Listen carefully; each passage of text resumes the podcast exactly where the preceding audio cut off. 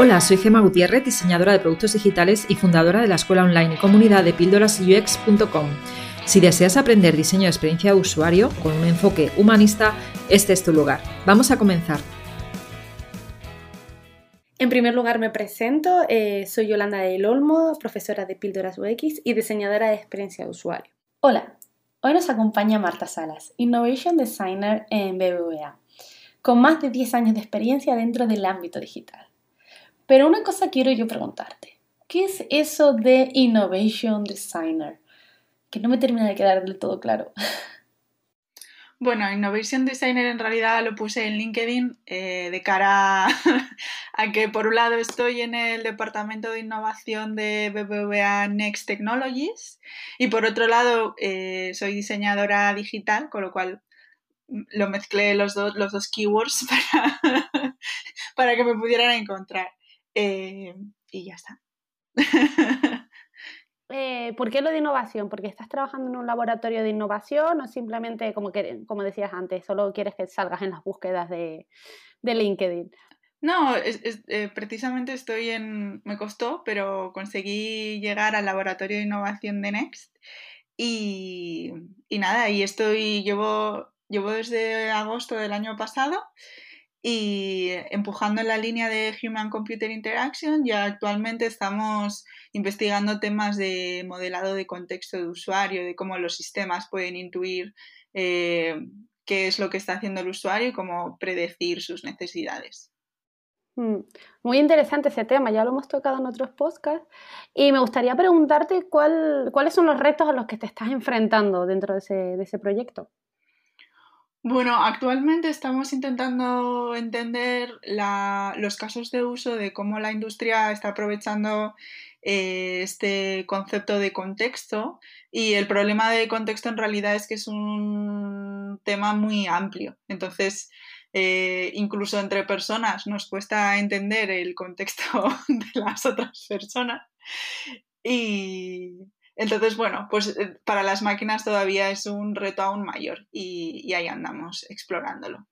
Y para eh, explorar ese contexto que comentas, ¿cómo, ¿cómo, lo hacen? Es decir, ¿qué técnicas aplican o qué dinámicas trabajan en el equipo? ¿Vale? Porque lo pregunto porque al final, dentro del campo de la experiencia de usuario, hay multitud de técnicas que nos pueden permitir ayudar a entender ese contexto pero ya sabemos, mm, la clave al final en parte del éxito es pasar la teoría a la práctica. Me gustaría saber cómo lo, articulan ustedes ahí en, el equipo. Pues em, yo aquí creo que no es tanto de UX como de investigación de industria per se.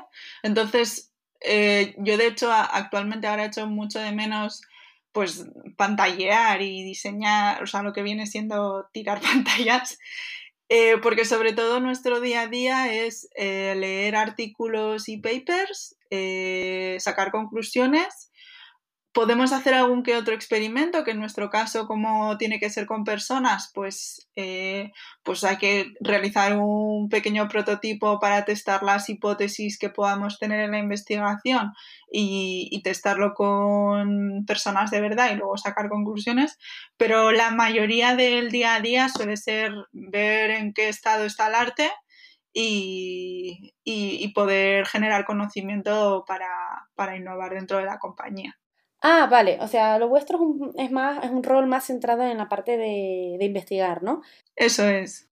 Pero estudian cómo van a afectar esas ideas, cómo, cómo lo hacen, es decir, eh, ¿lo, ¿lo designas en general o hay una serie de temáticas en las que decidís a principio de año ya definidas? Mira, pues justamente hace poco nos, compartían eh, esas temáticas con, más relacionadas o más estratégicas con, Next y, concretamente eh, que me afecte a mí es la o, que nos afecte a diseño es la tendencia del diseño metamórfico creo que era que, en realidad son experiencias que se adaptan a las necesidades de clientes, con lo cual súper eh, alineado con lo que estábamos haciendo de omnicanalidad, que fue el meetup en el que nos conocimos. Ay, es verdad, que no lo hemos comentado.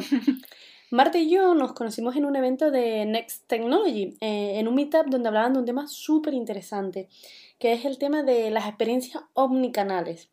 en el sentido de que son interacciones con el usuario que se dan en diferentes dispositivos, pero el usuario puede cambiar de dispositivo en cualquier momento, ¿vale? Y planteaban el reto de cómo gestionar esos cambios dentro de, esos dispositivos, dando, pensando pues en diferentes escenarios, pero de tal manera que la experiencia se pudiera articular de, forma homogénea. ¿Verdad, Marta?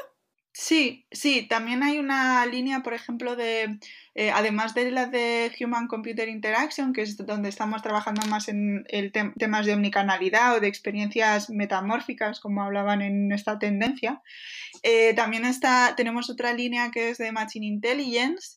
Y por aquí yo creo que desde la perspectiva del diseño podemos aportar mucho a la hora de cómo las personas confían en, en las máquinas. Eh, Actualmente hay cierta crisis con respecto a las predicciones que dan las máquinas porque, bueno, pues, pues mm, eh, es difícil eh, definir el nivel de certeza de, esas predicciones y entonces a, ver cómo, o sea, desde el punto de vista de diseño podemos investigar cómo gestionar ese nivel de confianza y cómo, y cómo trabajar para que las personas puedan confiar en esas predicciones vamos, cómo construir confianza. Eso es. Y comentabas, por ejemplo, al principio que eh, os centrabais mucho en las personas, ¿no?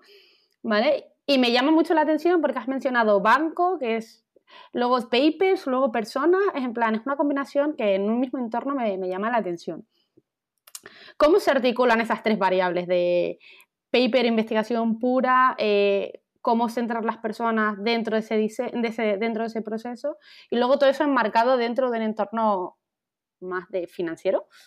Eh, hombre, pues no es sencillo, pero yo entiendo que desde el Lab de Innovación de BBVA Next Technologies se está haciendo una apuesta clara por, mantener este centro en las personas. De hecho, creo que también era una de las tendencias que trabajábamos o que daban para, para este 2020.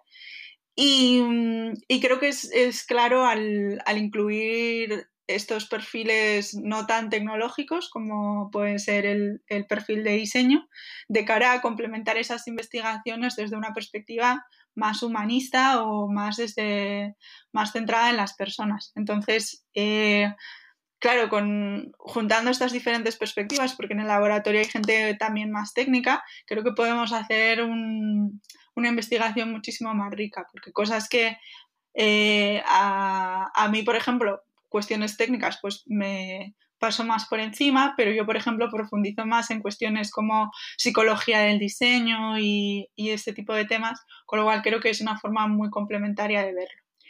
Y de cara al mundo financiero, pues, pues ahí no te sé, no te sé decir, porque al final eh, BBVA Next Technologies es eh, no es tanto, o sea, es, la herramienta de, em, de transformación digital del BBVA, pero, pero, como laboratorio de innovación en realidad lo que hacemos es empujar la, la mm, estrategia tecnológica de la empresa, con lo cual no estamos tan centrados en, en producto financiero. Debemos tenemos conocimiento y, muchas veces las investigaciones pues se enmarcan en torno a medios de pago o en torno a eh, pues cómo se definen los pricing de por ejemplo de eh, puede ser de mm, préstamos pero pero no estamos centrados única y exclusivamente en el mundo financiero yo creo que también eh, que tengamos una visión más amplia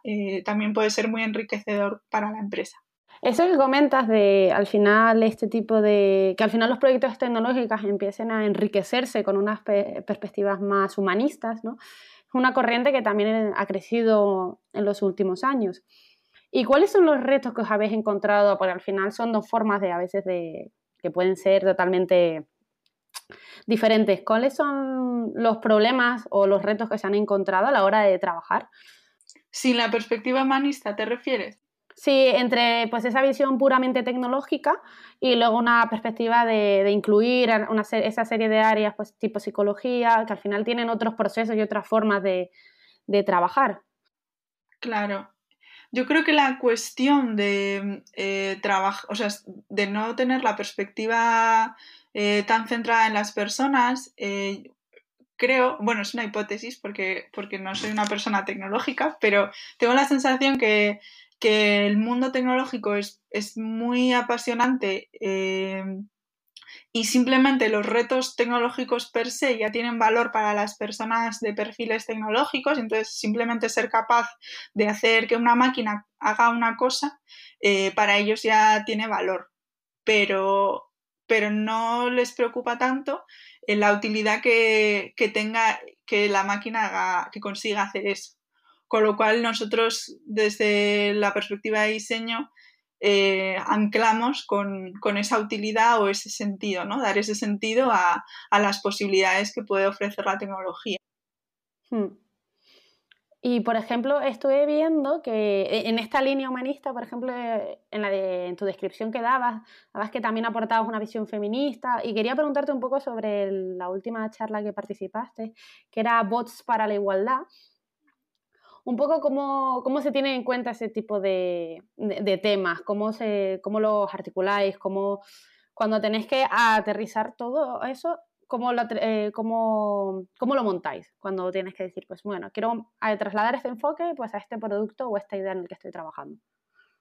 Vale. Em, sobre temas, cuestiones éticas y feministas es una cosa que, que, hemos empezado a trabajar recientemente y sobre todo surge de, de la problemática de los sesgos en, en los modelos de inteligencia artificial. Eh, estos modelos normalmente son construidos por, pues por un, grupo homogéneo, ¿no? Mm, Predominante, predominantemente masculino y blanco.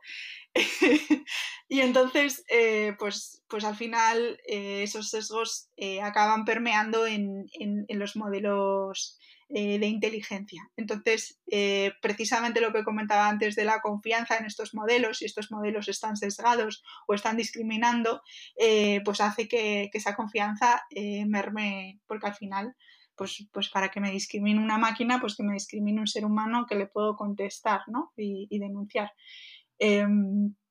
Entonces, bueno, por eso hemos eh, abierto esta línea de investigación más en cuestiones éticas y feministas y, estamos con ello, lo tenemos encima de la mesa. La verdad es que de momento eh, hemos trabajado sobre un canvas eh, para la conceptualización de un bot feminista, que es una herramienta que nos va a permitir preguntarnos sobre diferentes cuestiones de cara a conceptualizar un bot y que, que sea lo menos sesgado o lo más paritario posible.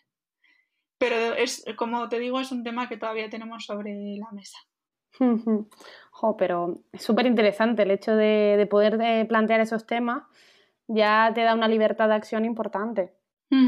Sí, y además eh, es un tema que, que, estamos viendo que está despertando bastante interés con lo cual esperamos poder seguir eh, liberando herramientas o, diferentes contenidos para, poder nutrir la comunidad. Hmm. Sí, porque esa es otra cosa a la que te quería preguntar, en plan, esos resultados del laboratorio de innovación donde, donde colaboras, el enfoque que se tiene es compartir o, para la comunidad, pero también que aporte valor a, a, pues a, BBVA. Entonces, ¿cómo, cómo, trabajáis ese equilibrio? Pues em, normalmente compartimos, eh, solemos compartir nuestros hallazgos y conclusiones de manera interna con la compañía a través de, de, presentaciones o de meetups y demás. Luego también tenemos una difusión a nivel externo eh, pues de las cosas que podemos compartir. Eh, eh, tenemos un blog exclusivo para el laboratorio eh, en la página de Next. También organizamos meetups. Yo creo que el año pasado creo que hicieron como tres o cuatro meetups y, este año ya hemos hecho uno, el de Bots por la Igualdad, pero vamos, solemos, solemos organizar este tipo de eventos. Y, y, yo creo que, y bueno, y estas colaboraciones con podcast. Y bueno, y una cosa que yo quería también preguntarte es como eh, si hay algún tema que te gustaría tocar dentro de, este equipo multidisciplinar, aparte del tema feminista y tal, si hay algún tema concreto que, digas tú, que me gustaría profundizar en esto y puedes reorientar lo que estés haciendo en ese sentido. Pues yo creo que si hay algo bueno, bueno, que hay muchas cosas buenas, pero una de las cosas muy buenas que tenemos en el laboratorio es que es la forma que tenemos de organizarlo y esto la verdad es que voy a aprovechar a agradecerle a Paula Cordero pues, pues cómo nos gestiona, porque eh, la verdad es que sabe escuchar y, se apoya mucho en las intuiciones del equipo, con lo cual cualquier iniciativa que veamos que puede mejorar la forma de trabajar eh, suele ser bienvenida y, se le da espacio. Eh, actualmente tenemos un compañero que está profundizando en temas de prospectiva, de diseño de futuros, que es José Martínez y, y, estamos teniendo espacios para explorar eso, aunque no esté estrechamente relacionado con los temas que estamos eh, tocando actualmente y, la verdad es que, eh, por ejemplo, yo creo que el tema más interesante que tengo ahora mismo entre las manos es, es esto que te comentaba de la perspectiva feminista para, para modelos de inteligencia y, creo que ahora mismo es lo que más me motiva. Normal, es un temazo, es un temazo. pues nada, muchas gracias Marta por haber llegado tiempo a contarnos un poquito cómo es tu día a día, en traducirnos eso de Innovation Designer, esa palabra con tantos keywords para el buscador de LinkedIn. y por dedicarnos un cachito de tu tiempo a compartir tu, tu visión y tu experiencia con los oyentes de Píldoras UX. Muchísimas gracias. Nada, gracias a ti. Si después de escuchar esta píldora te quedaste con ganas de más, entra a mi escuela online de Tribooks, un lugar donde UX designers de todo el mundo aprenden, evolucionan y hacen comunidad.